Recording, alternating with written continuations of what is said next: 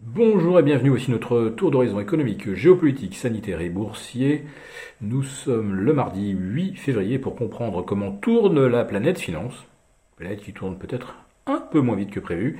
C'est sur la bourse au quotidien et nulle part ailleurs et l'épisode du jour s'intitulera On bascule vers le défensif. Oui, à quoi voit-on ça? Eh bien, euh, d'abord, euh, les indices sont vulnérables. Et euh, on voit les opérateurs se diriger vers des valeurs de type un peu coffre-fort avec du rendement. Alors, de quelle vulnérabilité s'agit-il? Bien, prenez par exemple le CAC 40 qui valait 7086 euh, points aux alentours de 10h45 ce matin et que l'on voit qu'on a vu basculer euh, sous les 7000 aux alentours euh, de 13h30 et qui actuellement se maintient juste au-dessus des 7000 7010 points. On a perdu plus d'un pour cent sur les sommets du jour. Et qu'est-ce qu'on voit monter? Eh bien, on voit Orange, 2,6% de hausse. Euh, pour euh, bah, un nouveau record annuel d'ailleurs, au-delà de 10,85. On voit AXA, valeur de rendement, qui gagne 2,5%. On voit Vinci, une entreprise qui touche pas mal de redevances, hein, autoroutières, parking, etc.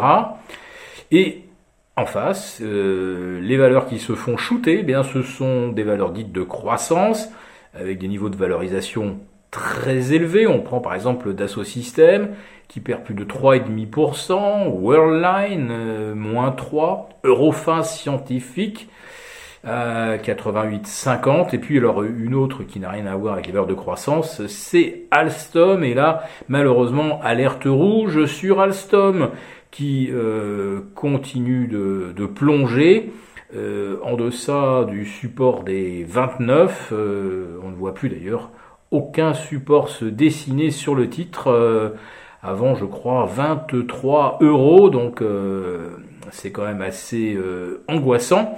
Et surtout, Alstom, aujourd'hui, voit sa capitalisation euh, chuter sous les 10 milliards d'euros. ce qui est quasiment synonyme d'éviction quasi automatique du CAC 40, parce qu'en dessous de 10 milliards, il y a quand même pas mal de, de, candidats qui valent un peu plus au sein du SBF 120, donc le titre euh, pourrait se faire tout simplement dégager lors du prochain remaniement, ce qui alimentera encore un flux vendeur euh, technique. Mais pour l'instant, ce qui continue de plomber Alstom naturellement, c'est le risque récurrent d'augmentation de capital. Voilà. Alors, quand on a euh, un comportement risk-off sur les actions, généralement, on va se réfugier sur l'obligataire.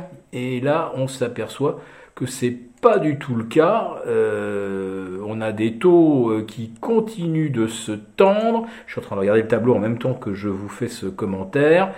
Euh, on vient d'atteindre un nouveau record annuel sur nos OAT à 0,71. Oui, vous entendez bien 0,71. On, était encore en territoire euh, négatif euh, début décembre. Autrement dit, on a l'air de pricer carrément euh, trois hausses de taux de la BCE. Les Bundes allemands sont à 0,25. C'est également un nouveau record annuel. Rappelez-vous qu'on était aux alentours de moins 0,4 toujours euh, au, début du mois de décembre. Et puis encore plus angoissant, du côté de l'Italie, on a des taux longs entre 1,85 et 1,90. Rappelons-nous qu'on était en dessous des 0,65 euh, l'été dernier. On vient donc de prendre 100 points. Et que dire de la Grèce? Euh, avec le 10 ans qui atteint ou dépasse les 2,60%. Euh, là, ce sont 60 euh, points qui ont été pris en l'espace d'une semaine et euh, c'est pratiquement plus de 100 points depuis le début de l'année. Alors je reviens quelques instants sur nos OAT pour vous situer un petit peu le phénomène d'accélération. On était encore à moins 0,10 le 20 décembre dernier moins 0,15 même. Euh, pardon, attendez, je lis mal. Non, on était à moins 0,15, donc on est sur une hausse de 72 points. Bon, grosso modo, oui, on price bien trois hausses de taux. Alors, euh, ça serait quand même euh, un exploit si les indices parvenaient à revoir leur sommet. Et pourtant, c'est une hypothèse euh, que de nombreux stratèges envisagent, puisque d'après leur, leur track record, d'après leurs observations historiques, eh bien, pratiquement toutes les hausses de taux qui ont été orchestrées au cours des 30 dernières années, eh bien, au début du mouvement, les indices boursiers ont toujours progressé. Et oui, c'était à chaque fois jugé euh, comme une preuve de bonne santé de l'économie, d'activité soutenue. Oui, mais euh, depuis 30 ans, on n'a jamais vu l'inflation dépasser les 5% en Europe, les 7% aux États-Unis. Donc là, je pense que cette fois-ci, c'est vraiment différent. Et euh, les hausses de taux couplées à de l'inflation, ça ne fera pas monter les marchés.